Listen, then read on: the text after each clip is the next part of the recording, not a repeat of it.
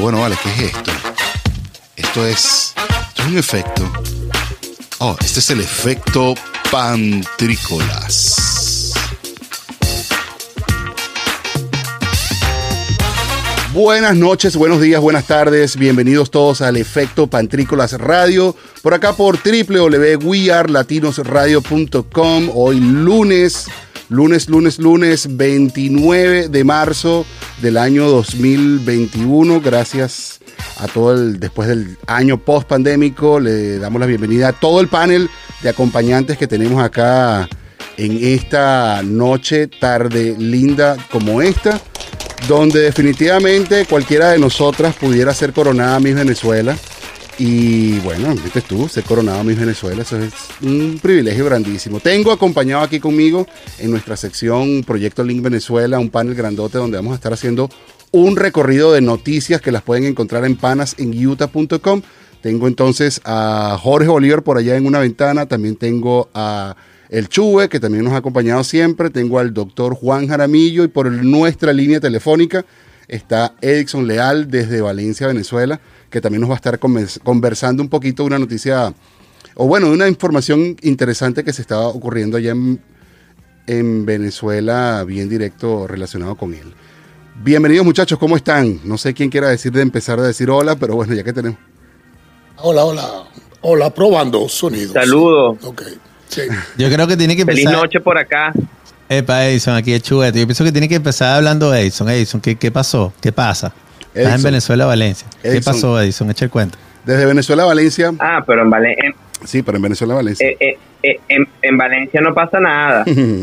Mira, Edison, te estamos contactando por varias razones. Una de las, de, de las razones que te estamos contactando, vamos a empezar por allí, es que, bueno, tú has estado promoviendo una iniciativa de ciclovías en Valencia, Venezuela, lo cual me parece súper interesante, pero esto va con el mismo fenómeno del crecimiento de, las, de los ciclistas en toda la ciudad, y me imagino que esto es a nivel nacional, ¿no?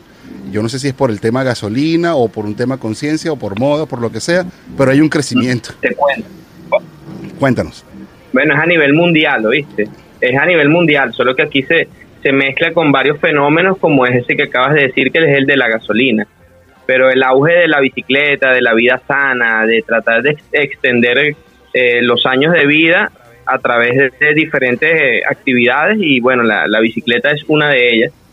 Pero el tema aquí en Valencia, en Venezuela, en Caracas, en Maracaibo, en Barquisimeto, en varias ciudades de las costas, el tema de la bicicleta es un boom porque es la que le ha dado como la solución a muchas personas en el tema del transporte, en el tema de movilizarse hacia sus sitios de trabajo, en el tema de inclusive, como es mi caso y es el caso de otras personas, que es como una herramienta para acelerar los emprendimientos. Aquí lo usamos también para el tema del delivery. Pero son muchas cosas. Pero la llamada es por, el, por lo de las ciclovías y por lo de ciclistas urbanos de Carabobo. Te cuento rapidito, ciclistas urbanos de Carabobo, estamos como en una fase de tres objetivos que somos los que queremos cumplir. El primero, que es lo que estamos tratando de lograr, es la cultura de la bicicleta, o sea, que la gente entienda que la bicicleta es una herramienta de transformación urbana, que la bicicleta obviamente te va a dar decenas de beneficios individuales, pero también hay unos beneficios colectivos y a eso es lo que nosotros estamos tratando de, hacer el llamado y lo decidimos, eh, o sea, el lema es la cultura de la bicicleta, meter la cultura, o sea, que la gente no, no piense que un ciclista es una persona que, bueno, que como dicen ahí, un pelabola también, eso me lo han dicho muchas veces, ¿no? Bueno, un ciclista eres un pelabola ya, y bueno, y eres visto y maltratado por, por eso, ¿no?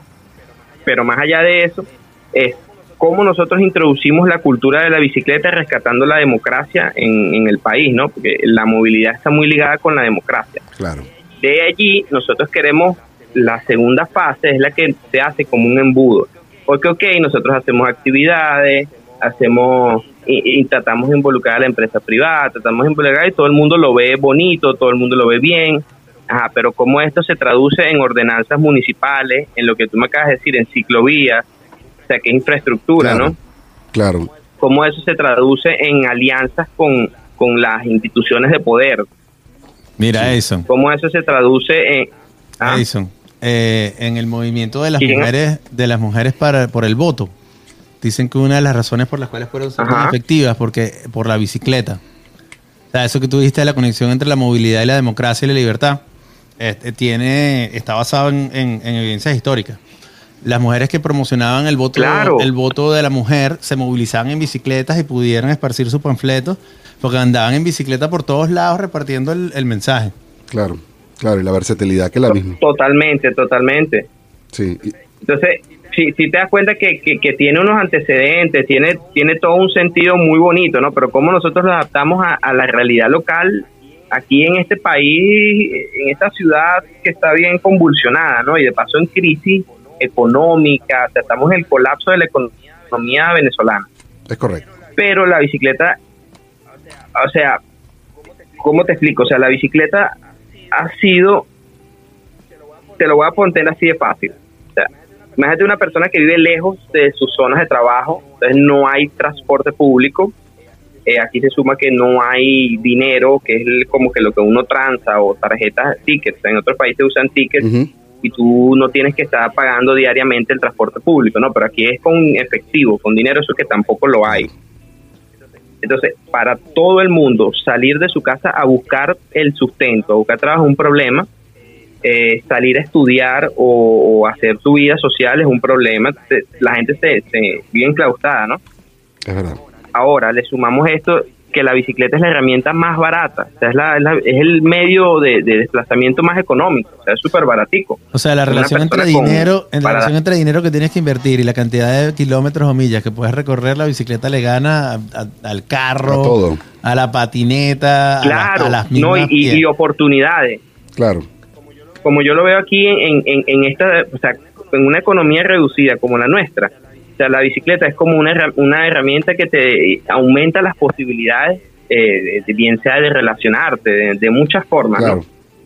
Ah, porque veo, también veo como, como, o sea, la movilidad cuando la estamos hablando ahorita, o sea, tenemos que pensarla ligadamente al tema de la comunicación, o sea, está muy ligada la movilidad con la comunicación entonces la, la, gente aumenta su capacidad de comunicarse, de movilizarse. este es el fenómeno que nosotros estamos viendo aquí en, en, esta economía reducida, en este país, donde la gente se está yendo del país. O sea, ahora todos los cambios y los fenómenos que están habiendo, o sea, con la herramienta de la bicicleta se están solventando, lo diría yo. Claro, entonces estoy hablando netamente como un activista de la bicicleta, o sea, te estoy hablando como un fanático de la bicicleta prácticamente, ¿no?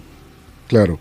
Pero es y verdad, el tercer eh, paso, y el tercer paso. Pero es verdad, Edison, aquí, aquí en Oakland, cuando pegó, empezó la pandemia, eh, en la tienda que yo voy de, de, de, ciclismo y de, y de cosas de, campamento, vendieron en un mes, vendieron lo que venden en, tres años de bicicletas. De bicicletas.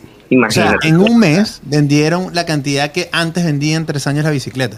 O sea, que también con la pandemia y la gente encerrada eh, pudieron como explorar más su, como su, su radio donde, donde vivían.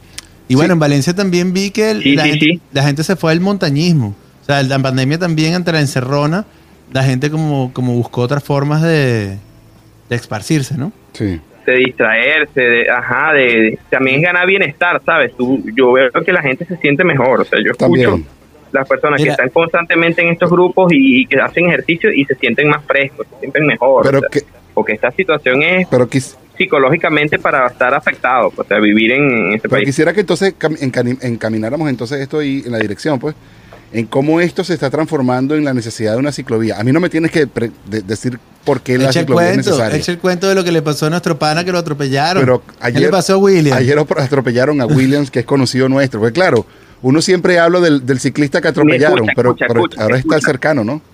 Claro.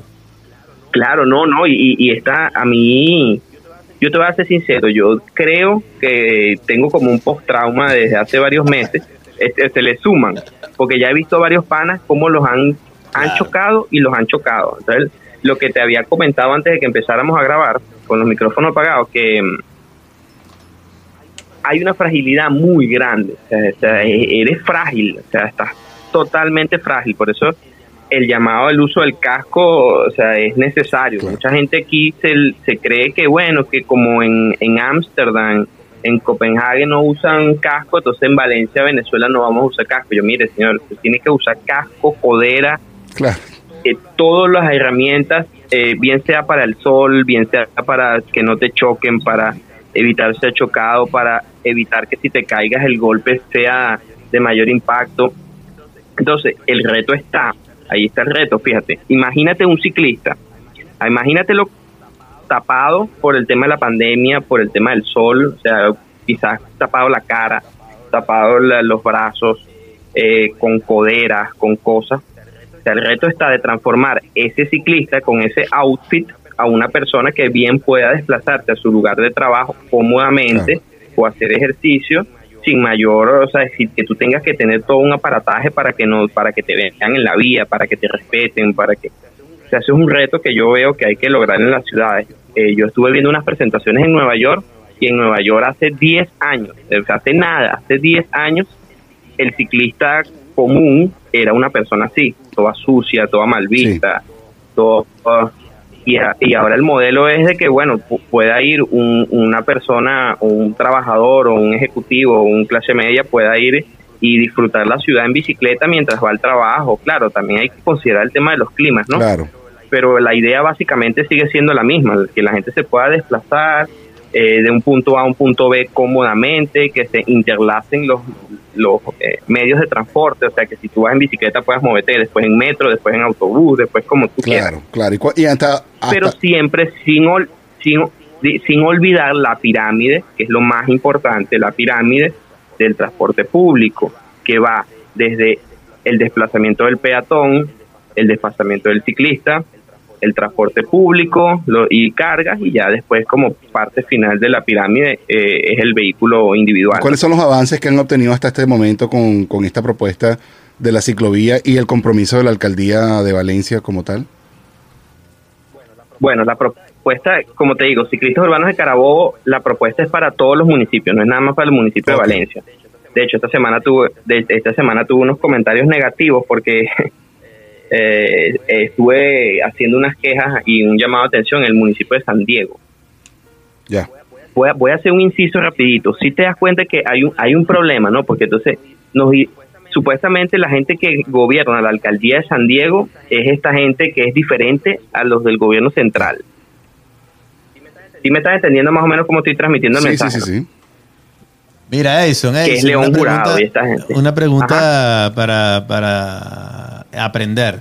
¿La bicicleta es buena o no para transmisión de COVID? O sea, es bueno que la gente ande en bicicleta. Si andas en bicicleta por ahí en la calle, no es peligroso que te pegue COVID.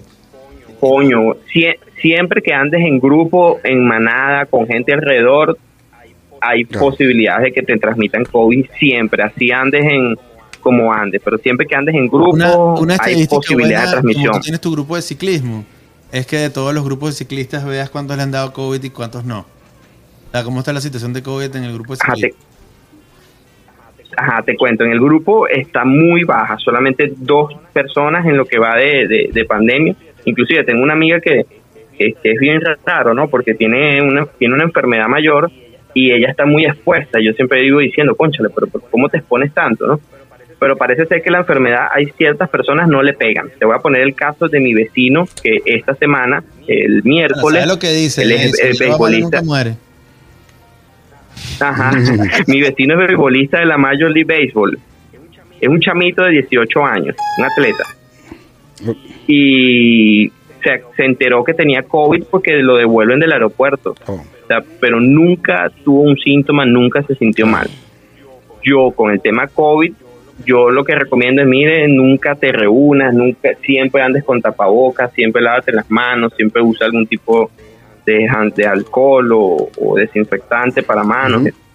Pero la, no, que porque la gente dice, no, que como andamos en bicicleta no nos va a pegar COVID, salimos 150, 200 personas, pero esos son los números que se manejan ahora aquí en Valencia, salen unos grupitos y salen 200, 300 Wow. personas.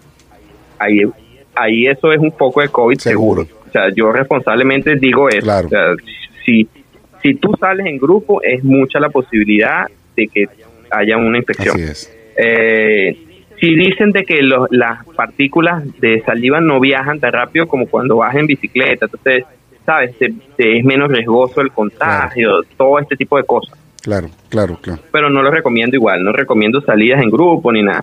Si hemos tenido unas ciertas salidas que yo digo, mira, la cosa se puede salir de control porque es difícil que cuando hay una concentración masiva la gente no se bese, no se abrace, no llore, no se toque. Claro, es difícil. es, bien complicado también el, en, el, tema. Hay una pregunta que, hay una pregunta que quedó en el aire que tú me dices sobre el avance con el tema de la ciclovía.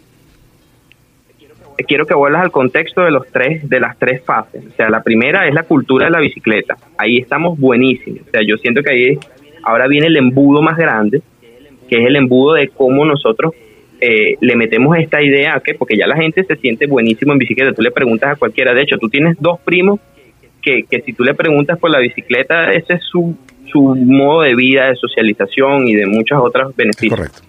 Pero el caso es que cuando vamos al Estado, cuando vamos a las instituciones, a, los, a las empresas, a, a, todos los organismos de poder, ahí la cosa se tranca, ¿no? Porque es un cambio de cultura muy fuerte. O sea, cómo la gente de verdad ve en invertir en esto, invertir en ciclovías, invertir en campañas educativas, invertir en seguridad vial.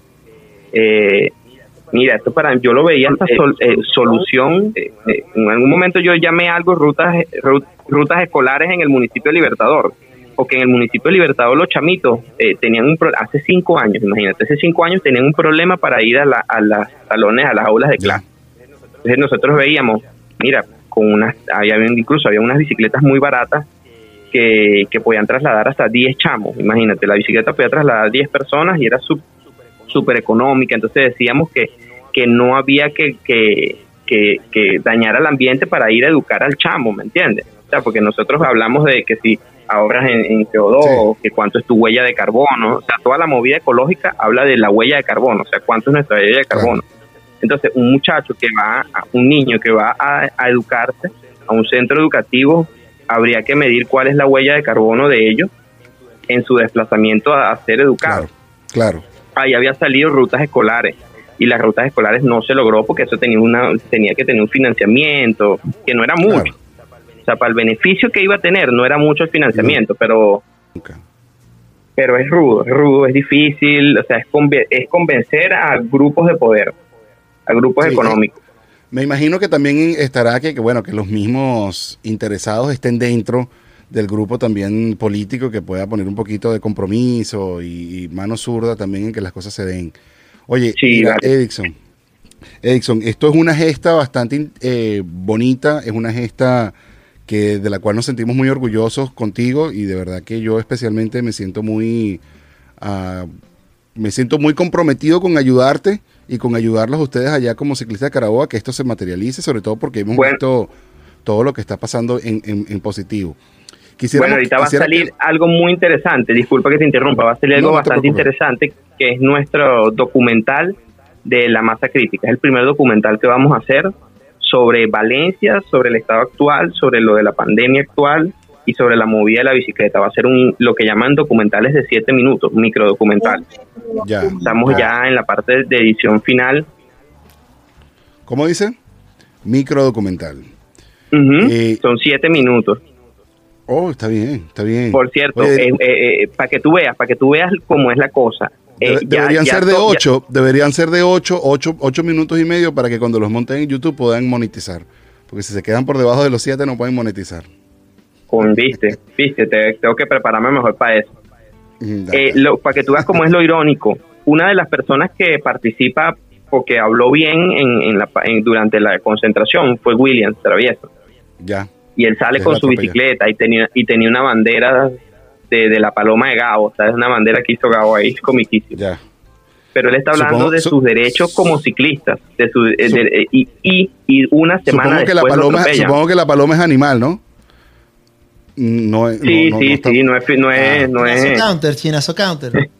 Sí, no estamos hablando de, de, de, la manera de, de, las partes de Gabo, sino de una, una no, no, no. Gabo. Ok, muy bien. Uno que pintó Gabo, pero bueno, y William se estuvo orgulloso de tenerla. De hecho, ¿puedes escuchar esto? Dime si puedes escuchar. No, no podemos escucharlo. Mira, la bicicleta es mi amiga, es mi terapeuta, es forma de hacer ejercicio, mi vehículo, es todo. La bicicleta es un estilo de vida y por eso es importante que sepan que nosotros vivimos así para que nos respeten. una semana después lo atropellan en la Avenida Bolívar, que es William. Yo me río, me río, me río porque es mi amigo, pero estoy muy preocupado también por Pero él. está bien, se rompió Eh, el No, y porque está bien. Te ríe- Mira, está bien. eh, y porque y porque es esa persona, ¿sabes? Porque nosotros sabemos que, que, que es así como, bueno, le echamos diferentes tipos de, de jodas sobre su contextura física. Pero una su- persona más frágil, eso es un accidente fatal y hubiéramos visto una desgracia ahí en plena vía, ¿viste? sin de hecho, duda, una de las cosas duda. que yo le argumenté al, al, al tipo que nos chocó, porque el, el señor decía que yo no te choqué, la bicicleta me chocó a mí y era un camión 450, imagínate. Desde el señor estaba convencido de que William lo había chocado a él, o sea, él no chocó a la bicicletica. Entonces, Imagínate. claro, el señor estaba más bien contento de que William se paró ahí mismo. Claro, Pero, volaron pero, panes de, eh, como decía yo, panes andinos, panes de acemi, William tiene la contextura de Capitán América. ¿sabes? tal cual, Algo tal cual. como de do- 250 libras. Eh, Y bueno, y tiene la particularidad de ser Bro. un poquito salado. Tiene, un tiene la particularidad de ser La- un poquito ah, Eh, sucedido. Bueno, como cool, más cool. Sí, algo así. Eh, muchachos, voy a hacerle, vamos a ir ahorita a un corte musical, pero antes de que vayamos al corte musical, solamente quería que habláramos de una noticia que está acá en Panas en Utah y vamos a seguir conversando contigo, Edison, y nos vas a contar un poquito también de tu emprendimiento, pero vamos entonces a entrarle est- estos últimos 10 minutos antes de que vayamos a la música. Quería conversarles de una noticia que estoy viendo acá que me llamó mucho la atención, que dice así, que lanzan en Nueva York un pasaporte digital de vacunación contra el COVID-19 para asistir a lugares masivos y montarse en el... Ahorita que estábamos hablando de eso, es una aplicación que tú vas a poder bajar en tu teléfono, te arroja un código QR y dice cuál es tu estatus de vacunación. ¿Te acuerdan que hemos estado conversando en otro lado del pasaporte, de vacunación? pasaporte de pasaporte vacunación? inmunológico. pasaporte de, de inmunidad o pasaporte de vacunación, pues ya se está empezando a probar en Nueva York, el primer estado de los Estados Unidos que estará aplicando formalmente este pasaporte como tal. Así que vamos a darle un aplauso a Nueva York por ese avance tan genial. Pero, pero ¿te Em, parece bueno David, que discriminen de esa manera? O sea, que si no, tú no estás vacunado, te- eres como ciudadano de segunda clase. No creo que haya una discriminación. Yo creo que lo que te están dando es una chapita que dice usted votó. Una chapita que dice pero usted está ¿para qué? vacunado. Pa- para no dejarte entrar a sitios, para no dejarte volar, ¿para qué? O para dejarte. Claro. O para dejar. o para dejarte. Pero también están forzando que la gente que tiene esos miedos de, de la vacuna, de la cual vamos a hablar Por ahorita favor, después en, nuestra microdosis de salud, eh, pues aprendan un poco más, porque se han inventado muchas cosas y muchas falacias, como que si la vacuna te va a dejar in- eh, es- estéril, o que si la vacuna te va a hacer esto, que si la vacuna... Y la verdad es que no están entendiendo cómo funciona la vacuna. Y para eso tenemos aquí al doctor, para que nos eche un poquito el cuento de cómo es esto, de, de el, del R... um, ¿Cómo le llaman? El R... R, R ah, es ARN Mensajero. comunicador, ¿no? Mensajero, tengo entendido. ARN comunico- eh, mensajero. Y bueno, eso lo vamos a conversar más, hasta, más, más- un poquito más adelante en nuestra microdosis de salud. Entre otras noticias que también está aquí en Panas en Utah, les conversaba también a ustedes antes de empezar que quería pues resaltar está, bueno, también vamos a darle un aplauso también a Omar Morales, quien fue triunfador de el UFC 260 en Las Vegas, Nevada, el día de ayer. Un peleador de, bueno, de, de Venezuela, en, que estuvo, bueno, dándose durísimo. Oye, yo te voy a decir una cosa. David, ¿qué es UFC? Siempre que te metes, UFC es Ultimate Fighting Competition. Ah, donde se caen a golpes Eh, en un hexágono hasta, hasta que uno literal- se rinda y vale todo. Literalmente. y hay sangre, siempre hay sangre. Te ¿verdad? cuento rapidito, ¿puedo agregar una historia? ¿Puedo agregar Claro, una Por anécdota? favor, por favor. Sabes que una vez eh, en las, las aventuras salvajes de, de joven uno se iba a que si a un bar, una, bueno, aquí específicamente fue en el centro comercial siglo XXI en Valencia. Entonces estamos ahí, la fiestica, una vaina, una rumba con unos panas, no me acuerdo el nombre del bar. Y tengo un amigo, un gran amigo de toda la vida de niño, que él es campeón de MMA. Ya. Bueno, es un arma, un arma caminante, pues. Resulta que eh, unos chamos nos han buscado problemas en nuestro grupo. pues.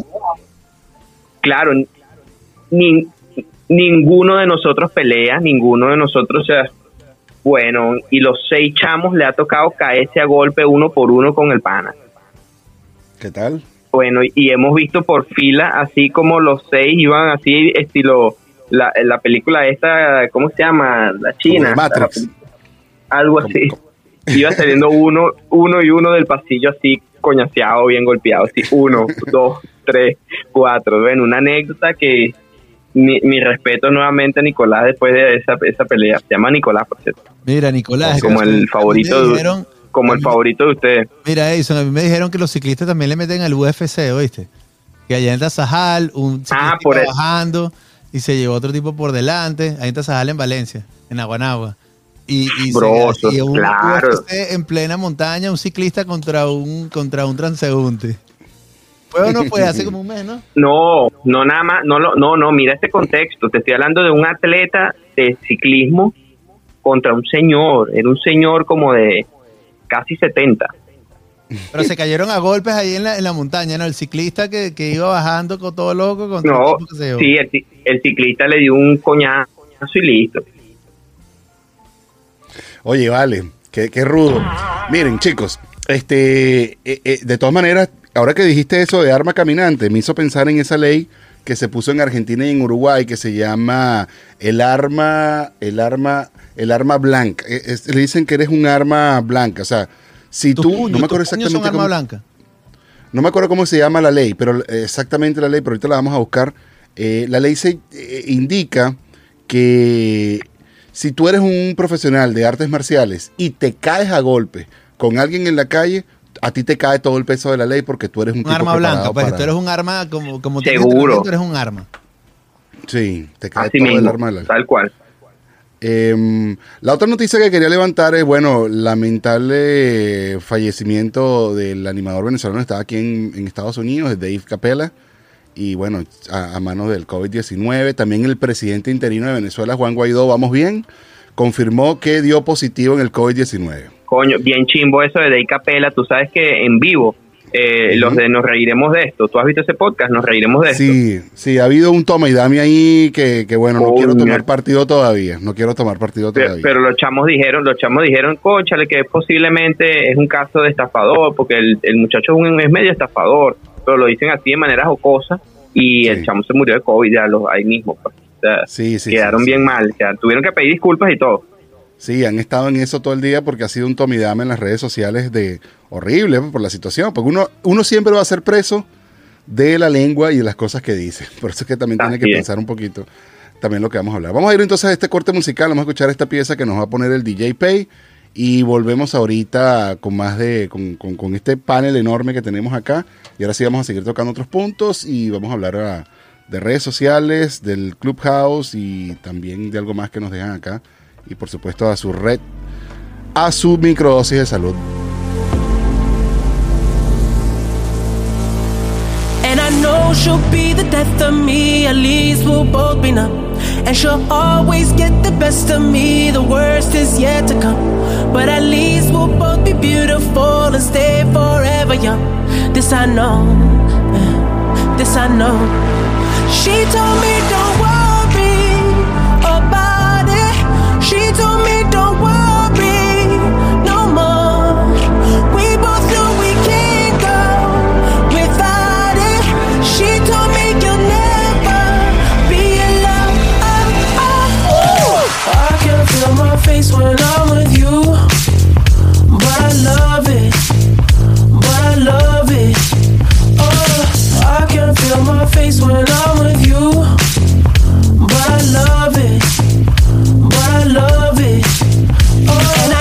she'll be the death of me. At least we'll both be numb. And she'll always get the best of me. The worst is yet to come. All the misery was necessary when we're deep in love.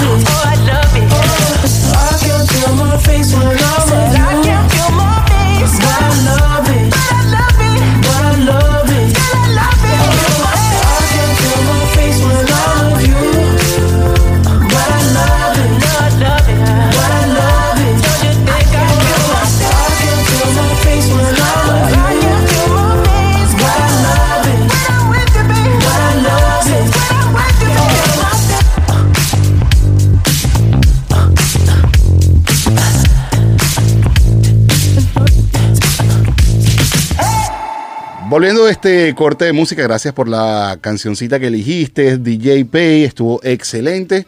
Seguimos aquí con nuestro panel, con el Chuve, con el Jorge, con el DJ Pay o el doctor Juan Jaramillo y también con Edison Leal desde Valencia, que nos va a contar un poquito ahora acerca de ese emprendimiento que él está desarrollando ya que se llama mm, Bici Delivery, ¿cierto Edison? Nos vamos a darte aquí un poquitico de espacio también en Proyecto Link Venezuela para que nos hables de tu emprendimiento y después nos vamos a ir a seguir al siguiente tema que tenemos aquí planteado que va bien de se- seguido en la parte de las redes sociales. Cuéntanos un poquito de qué va tu emprendimiento Bici Delivery cómo podemos encontrarte y de dónde nos puede servir. Cuéntanos. Coño, brutal, gracias por dejarme la de, de Bici Delivery. Bici Delivery es como una empresa para envíos, para compras, eh, lo que llaman aquí el delivery, pero más allá de simplemente un delivery puede ser un personal shopper, porque también parte de nuestro equipo son chicos que ciertas empresas y familias pueden contratar y, le hacen todas sus compras, todo su mercado, con el plus de que es eh, propagando la movilidad sustentable, ¿no? Hacemos estos envíos en bicicleta. Ojo, no quiere decir que somos una empresa que solo trabaja en bicicleta. Este es nuestro plus y lo que llevamos como marca en publicidad. Pero también hacemos delivery en moto y nos ha tocado hacer delivery en carro también.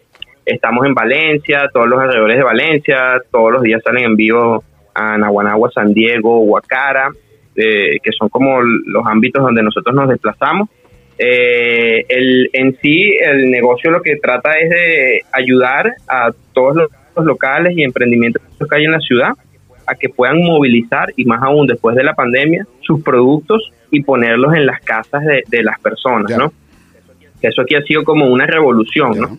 Porque la gente le encanta, a la gente le encanta de que desde tu móvil o desde tu ordenador tú puedas ahí escribir, mover, pa, y en, y en menos de una hora ya tú tengas todo tu pedido en la casa, bien sea un mercado. Claro. Pues por lo menos ahorita no pasará eso de que, conchale, esa excusa de que tienes que cortar la llamada porque tienes que salir a ese mercado porque llega tu muchacho ahí, te lo compra y todo, y tú más te, te puede enviar fotos en directo de todas las cosas, lo que está comprando, lo que quieres, lo que no quieres. Claro, claro. Oye, qué genial. Y además lo, lo práctico y lo que tú estabas hablando antes, no están dejando, bueno, están tratando de dejar la menor huella, um, la, la menor, la menor huella eh, ecológica, ¿no? O sea, están tratando de no estar allí. No, la menor, la menor, no, no, dejamos la mayor huella, mayor ecológica, huella ecológica. y la menor huella de, pero la menor de la carbono. menor de carbono, es correcto. Eh, disculpa la, la vuelta ahí que, que me, me enredé yo solo. Eh, No, no, eso es, una, eso es un tecnicismo. Claro. loco. Pero, este, lo cierto es que eh, lo cierto es que también eh, no es solo comida, ¿sabes? también trasladamos ropa, ok, trasladamos accesorios eh, y ha sido muy interesante, de verdad, eh, desde mi perspectiva como soy el como el coordinador de, de todo BC Delivery, Ujú. eh, mi experiencia con, yo nunca había tenido un negocio propio, o esto claro, también en el presente hay estímulos de la informalidad, ¿no? Claro. O sea, no, no está legalmente todavía constituido, hay ciertas cosas que tienen que definirse mejor ya. en la fase de emprendimiento. Eh, ¿Cómo te conseguimos? también está la perspectiva de los ciclistas. ¿Cómo te conseguimos? ¿Cómo? ¿Cómo te conseguimos? ¿Cómo conseguimos el servicio de Bici Delivery? arroba bici delivery En, en todas las redes sociales.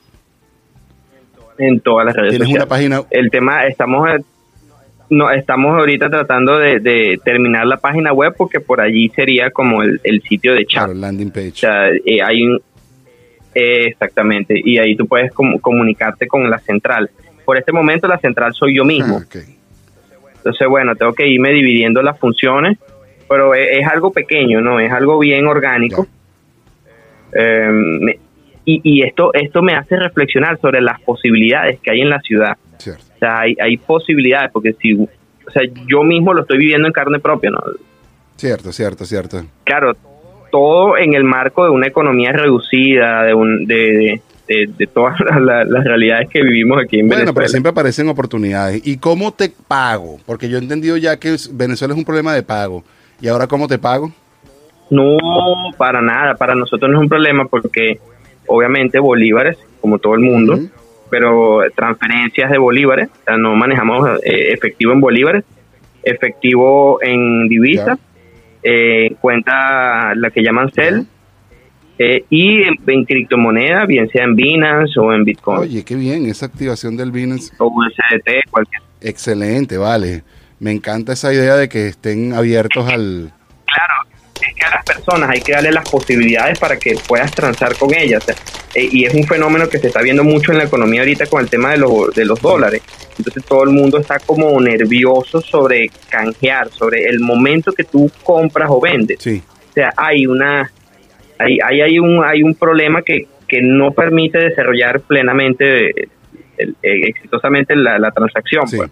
sí, sí, sí, sí, sí. Hay, claro, hay negocios que ya evolucionaron. Hay, por lo menos yo tengo uno de los de, de los aliados más fuertes que es Farmatodo. Farmatodo es una empresa que tiene 100 años, imagínate, aquí en el país. 100 años. Farmatodo 100 años tiene Farmatodo, Wow, imagínate. Yo tampoco sabía eso, sino hasta el año, el año pasado me enteré cuando ya este año debería cumplir 101, imagínate. Upa. Eh, como los dálmatas, como lo que te gusta a ti, sentir uno. Los dálmatas. Este, pero lo cierto es que Farmatodo, que es una empresa centenaria, ellos tam- ellas ya igual solventaron su problema sobre cómo recibir dinero. Tienen transferencias, tienen dólares, tienen recibir, o sea, diferentes tipos de, de opciones para que la gente pueda consumir, ¿no? Y, y- y llenar sus estantes. Claro, claro. Es verdad. Es la verdad. Farmatodo no se llamaba Farmatodo. Farmatodo se llamaba Farmacia. Farmacia Lara, algo así. No me acuerdo cómo es que se llamaba. Farmacia Caracas. Sí, porque ellos son, ellos son guaros, ellos son Sí, guaros. era algo así como Farmacia Lara, Farmacia algo. Es verdad, es verdad, es verdad, es verdad. Bueno, mira, maravilloso eso. Ya sabemos que si estás en la ciudad de Valencia, tienes una necesidad de algún tipo de envío, comunícate con arroba BC Delivery y bueno, te va a atender el mismísimo Erickson Leal. Erickson, que también tú eres un poquito, y aquí está, a ver si vamos a hablar con los otros muchachos, con, con, con el doctor y con, y con, y con el Chuve. Ruédalo. Eh, tú tienes un conocimiento también, hemos estado hablando, quería, no, yo quería traer aquí esta final de, de esta primera parte de el efecto pantrícolas acá en nuestro proyecto Link Venezuela. Las redes sociales. Las redes sociales se convirtieron en todo. Sabes que ahorita ya, fíjate que, que tú puedes tener una compañía por redes sociales, que tú puedes tener un todo por redes sociales, pero también, Bro, bro, pero me enteré que a los actores, a los actores los están contratando por el número de seguidores que tengan. Imagínate tú. O sea, no es que vas a un casting, estudias en la escuela de teatro de Broadway, no es que nada de eso. O sea, si usted tiene tantos seguidores en Instagram, puede, o sea, tienes acceso a ser un actor de inclusive Disney y todas estas. Oye, esa parte no la veía, pero yo, pero yo tenía una queja en particular y es donde yo quiero llegar. Entonces las redes sociales pasaron de ser redes sociales, donde la gente se encuentra allí a hacer social, ¿entiendes? Hacer, como, como decía una tipa en, en un programa que pasaba en Radio Caracas, en Hippie Can, hacer socialismo. Eh, pasó también, entonces las redes sociales se convirtieron ahora, todo, todo, todo, todo está llevado por agencias digitales. Y en mi personal criterio, y aquí que me caigan encima todas las agencias digitales, las agencias digitales dañaron las redes sociales. Han empezado a hacer todo esto del te sigo, no, te sigo, me sigues y te dejo de seguir. Han estado haciendo todo esto de cómo debe lucir tu red social, que si tu feed debe estar por aquí por allá y ahora tú no sabes si de verdad tú estás hablando con una persona o con una máquina, con un robot o con, o con, o con un agente que le está llevando la agencia a otra gente más. Entonces, las redes sociales ya no están llevadas por la misma gente. Entonces, esa es mi, mi crítica que quería traer acá y, a- y abrir la conversación. Pues, para ustedes, ¿qué les parece? Bueno, yo te voy a decir algo. Yo pienso que eso es culpa de Facebook, Culpa de Facebook. que unió todas las redes sociales y, y, y de paso que estudian todo tu, tu background. Tu Te están perfil. escuchando todo el tiempo. Y bueno, a propósito de eso, entonces quería que entonces conversar un poquito con el el- Chuve. Chuve, Pero ¿Qué ganas tienes tú de decir que, las- que las agencias dañaron las redes sociales? ¿Por qué dices eso? eh? Bueno, porque O sea, tú no sabes ahora quién es quién. Eso es como que si dijeras que las productoras de contenido dañaron la televisión. O sea, porque las agencias, las agencias de medios. Es que son las mismas. Son las mismas. Claro, las agencias de redes sociales lo que se convirtieron fue, bueno, si tú necesitas tener una presencia activa, te ayudan a producir contenido, te ayudan a promocionarte, pero como todo en el mundo está el dark side y el light side, ¿no? Hay gente que es buena y hay gente que es mala. Bueno, pero ahora todo es, todo, todo es inorgánico. Todo se convirtió en inorgánico. Bueno, no, todo. Bueno, si, si no fuera por las redes sociales, no estuviésemos aquí en línea contigo, Pantrícola. Definitivamente. No, yo no estoy diciendo que las redes sociales son malas. Yo estoy diciendo que ha venido como un daño por medio de las agencias digitales. Yo, yo, yo, yo puedo, puedo decir un comentario políticamente Claro, incorrecto. siempre. Eh, tú, tú lo estás diciendo, eh, ¿quién te lleva las redes, No, David? mis redes las llevo yo. Ah, yo sabía, yo le iba a decir lo mismo. Le decía, bueno, pero David, ¿por qué? Pero ¿A- a mis redes me las llevo yo ¿A mismo. Mis redes me las llevo yo mismo, ¿no? A mí nadie me lleva las redes. Tú me hablas a mí en las redes y me encuentras a mí. No, yo pe- Me Él se la encuentras- lleva- él se la lleva y la trae. Sí, él tiene la trae, pero, pero, pero a ver, también hay muchas empresas que tienen como su- sus grupos internos de contenido, ¿no? Que son como agencias internas. Ah, pero eso es otra cosa. Ya esa es otra cosa. Ya, sigan a Guáramos te- como Guáramos Tecnológicos, sigan a Guáramos Tecnológicos. Ya esa es El otra amor cosa. perdido de, de Edison. Ya eso es otra cosa, ya eso es otra cosa. Pero bueno, ese era mi punto de vista y quería que entonces llegáramos a esta nueva red social que está saliendo y que nos conversaras un poquito de esto, el chuve. Clubhouse. ¿Qué es, Bueno. Club- ¿qué es Clubhouse? Clubhouse es básicamente Twitter, o sea, como yo lo pienso, es como imagínate eh, Twitter o Twitter, pero nada más audio. O sea, que tú te metes a No, escuchar pero lo que no otra es gente está Wealth. hablando. Clubhouse no es la que, la que te manda. O sea- el, el- el- que, que es por, sea, por, por- por invitación. No, bueno, Clubhouse también es por invitación. Pero digo que la, la idea que ellos están tratando de hacer es que tú te puedas meter en cualquier conversación sobre cualquier tema y que sea en el modo de audio. O sea, como tú en Twitter te puedes meter en una conversación que es una conversación en base a texto. Oye, ese es el sueño de todas las sí. chismosas. Sí, y lo otro que han logrado eh, es también una forma distinta de hacer podcasting, donde es más parecido a la radio, Ya. porque es en vivo. Mm. ¿no? O sea, tú te metes en una conversación y no puedes echar para atrás, sino tienes que escuchar lo que, lo que están hablando en ese momento, en ese instante, ¿no? Ya. Eso es una, una modalidad. La otra que a mí me gusta mucho es que los tipos han logrado como crear un evento digital de una manera más chévere. O sea, si tú quieres hacer un evento, vamos a hablar sobre eh, el ciclismo, por lo menos lo que está hablando este pana Edison. Y tú dices, bueno, vamos a hacer un programa sobre el ciclismo y la gente puede todos conectarse, cientos de personas, escuchar un panel de 12 personas donde están hablando sobre un tema específico, ¿no? Sí. Y eso se parece mucho a la radio, pero es como una radio democratizada, donde cualquier persona puede unirse a la conversación.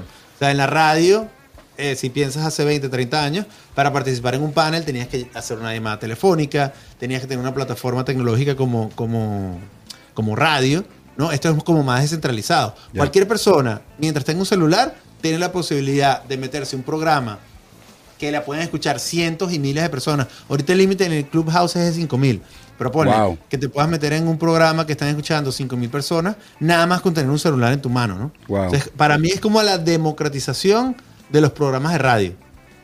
Bueno, Que es como más o menos como los podcasts, pero no es. Es distinto porque tú en un podcast, ahorita nosotros estamos hablando y somos cuatro, cinco.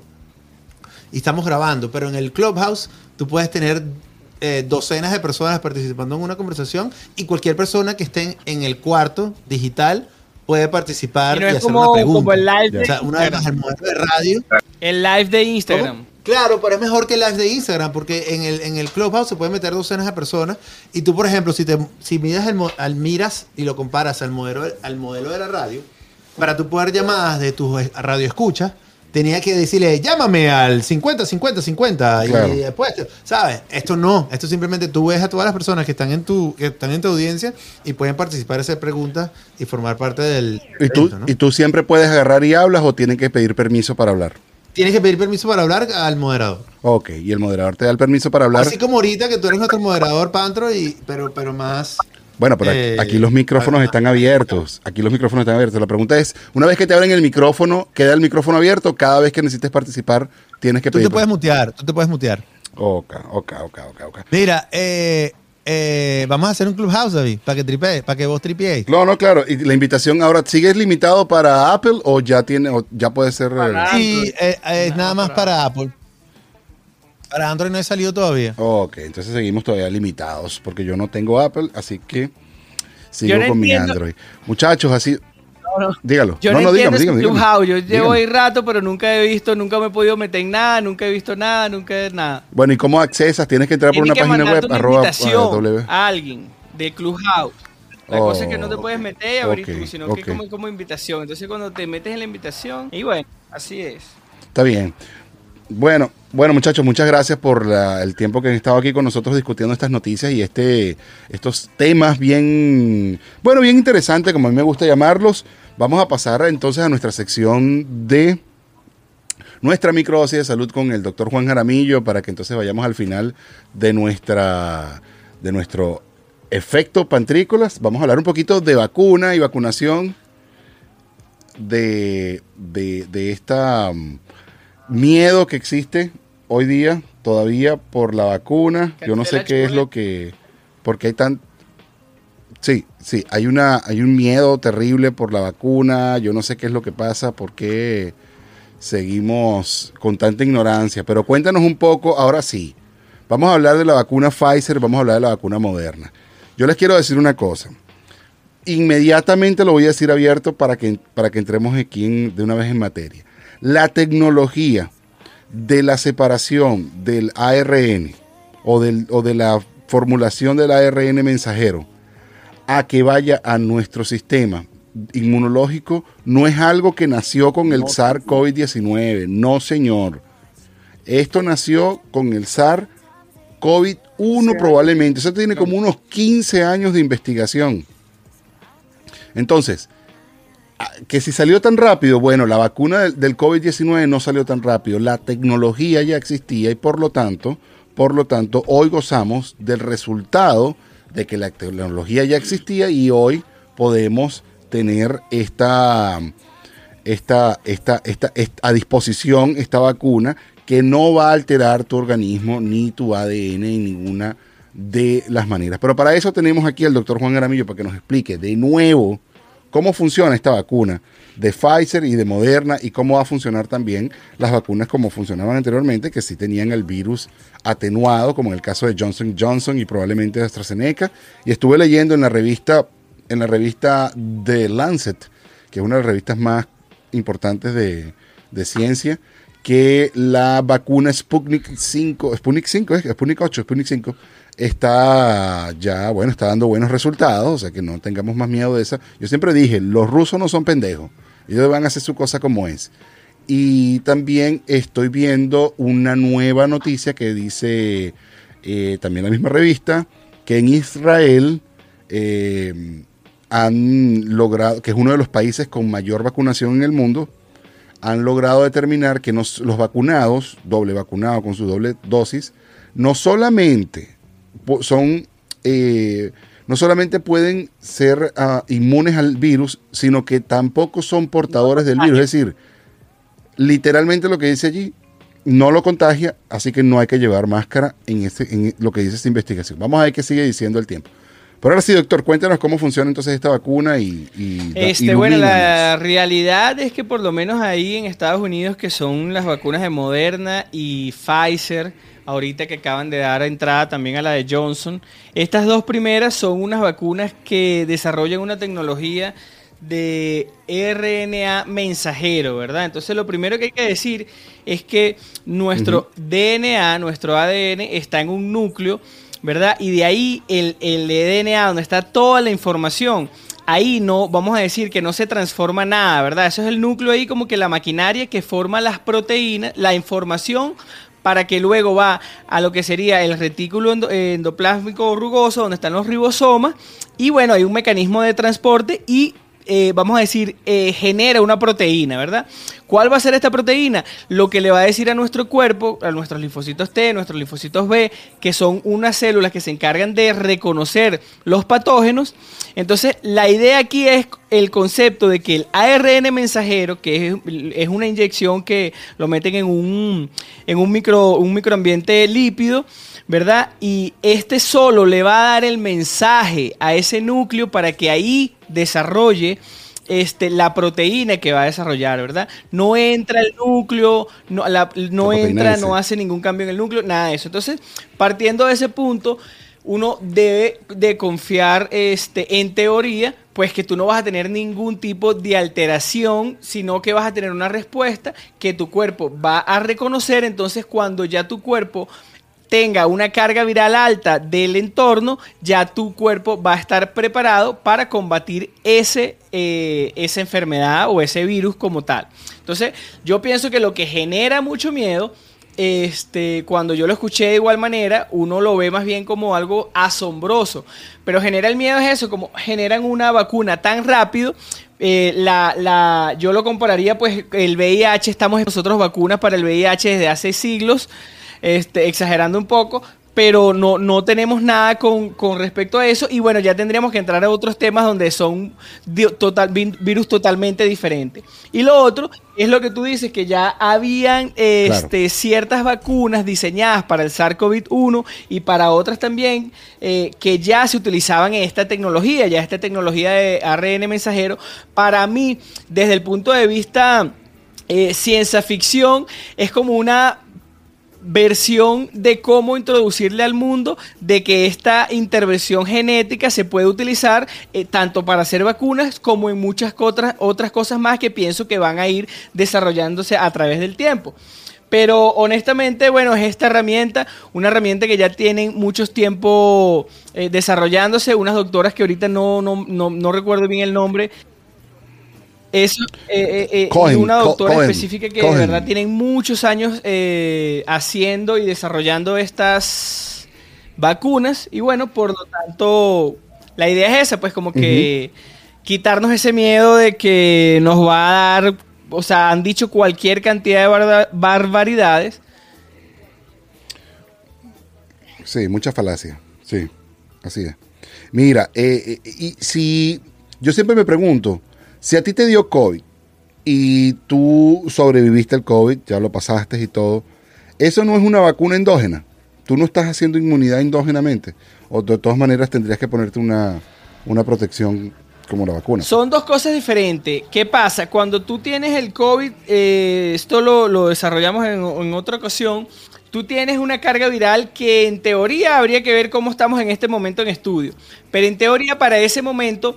eh, tú tienes una carga viral que probablemente algunos que tienen COVID bastante, bastante severos sí te dure esa carga viral, pero hay unos COVID que no eran tan severos que no te duraban esa carga viral. Entonces entran como que dicotomías a entender y decir, bueno, ¿qué pasa si me dio COVID? ¿Tendría yo que vacunarme o no tendría yo que vacunarme?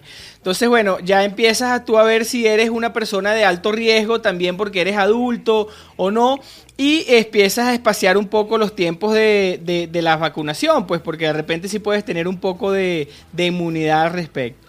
Pero no es como que claro de que ya, pues como me dio y me dio, ya no importa, como lo decía en la lechina, ay, que te dé para que más nunca te dé. No, o sea, te puede dar, te puede volver a dar y yo siento y pienso que todavía estamos en un campo donde lo que estamos aquí disfrutamos de, de una autonomía bastante, bastante tranquila, eh, sin pensar un poco de lo que estamos viviendo en, en- en- en lo que puede desatar ese, ese COVID en, en corto tiempo. Pero bueno, hay que seguir.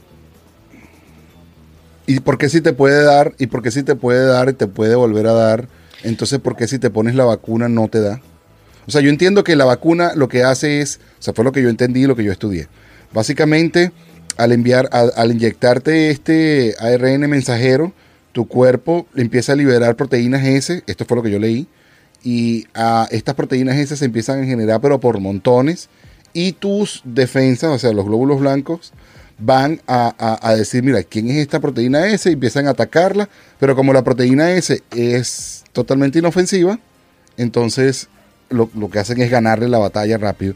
Pero entonces si llegaras a tener carga viral, ya tu cuerpo sabe responder a esa. Ah, mira, esa es otra vez la, la- la proteína S y, y la ataca, ¿no? Y la, y la inhibe y, hace, y evita que vaya una, Esa- una propagación enorme Esa es del, una del- manera del de verlo, COVID, ¿no? o sea, Porque que es muy tu rápido cuerpo conoce el con- tu, tu cuerpo conoce el, el atacante el, el- el- y ya lo reconoce, ya lo descifra, genera los anticuerpos, genera la manera de acabar con él, entonces ya tu cuerpo está preveído para cuando venga una carga viral mayor, ya tú tengas esa respuesta. Lo otro es que, bueno, son dos dosis y normalmente, por lo menos, eh, este, uno, no sé, ver- tendría que, que, que ver cada cuánto hay que ponerse estas dosis eh, a través del tiempo para reforzarse, pero la idea es esa, pues tener el cuerpo al tanto de que, de que, de que reconozca de que hay anticuerpos ahí. Y ya eso vendrán con mediciones, pues ya tú mides a ver si hay anticuerpos o no hay anticuerpos y quizás este...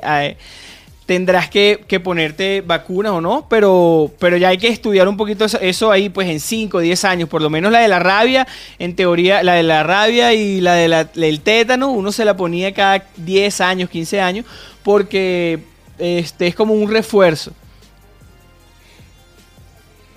Sí, sí, igual que la, me imagino que también el tétano y el flu, que se lo ponen a uno cada año porque aparentemente la cepa cambia. Bueno, eso es una buena manera de, haberlo por lo menos instruido en este tema. Mi recomendación es que póngase la vacuna si puede ponérsela porque el mundo vamos en dirección de que tenemos que estar cada día más sanos.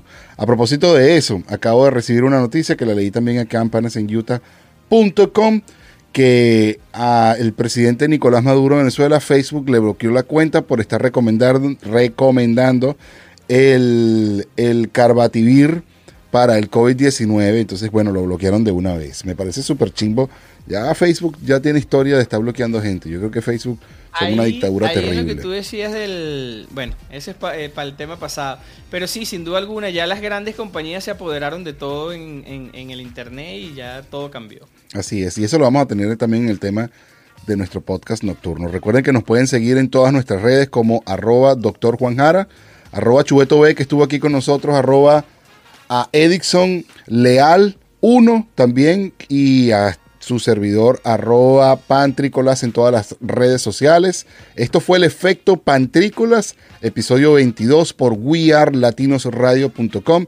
Gracias a todos muchachos por estar con nosotros aquí. Les dejamos entonces con mucho cariño, mucha fraternidad. Se les quiere, pásenla bien, cuídense, bye bye.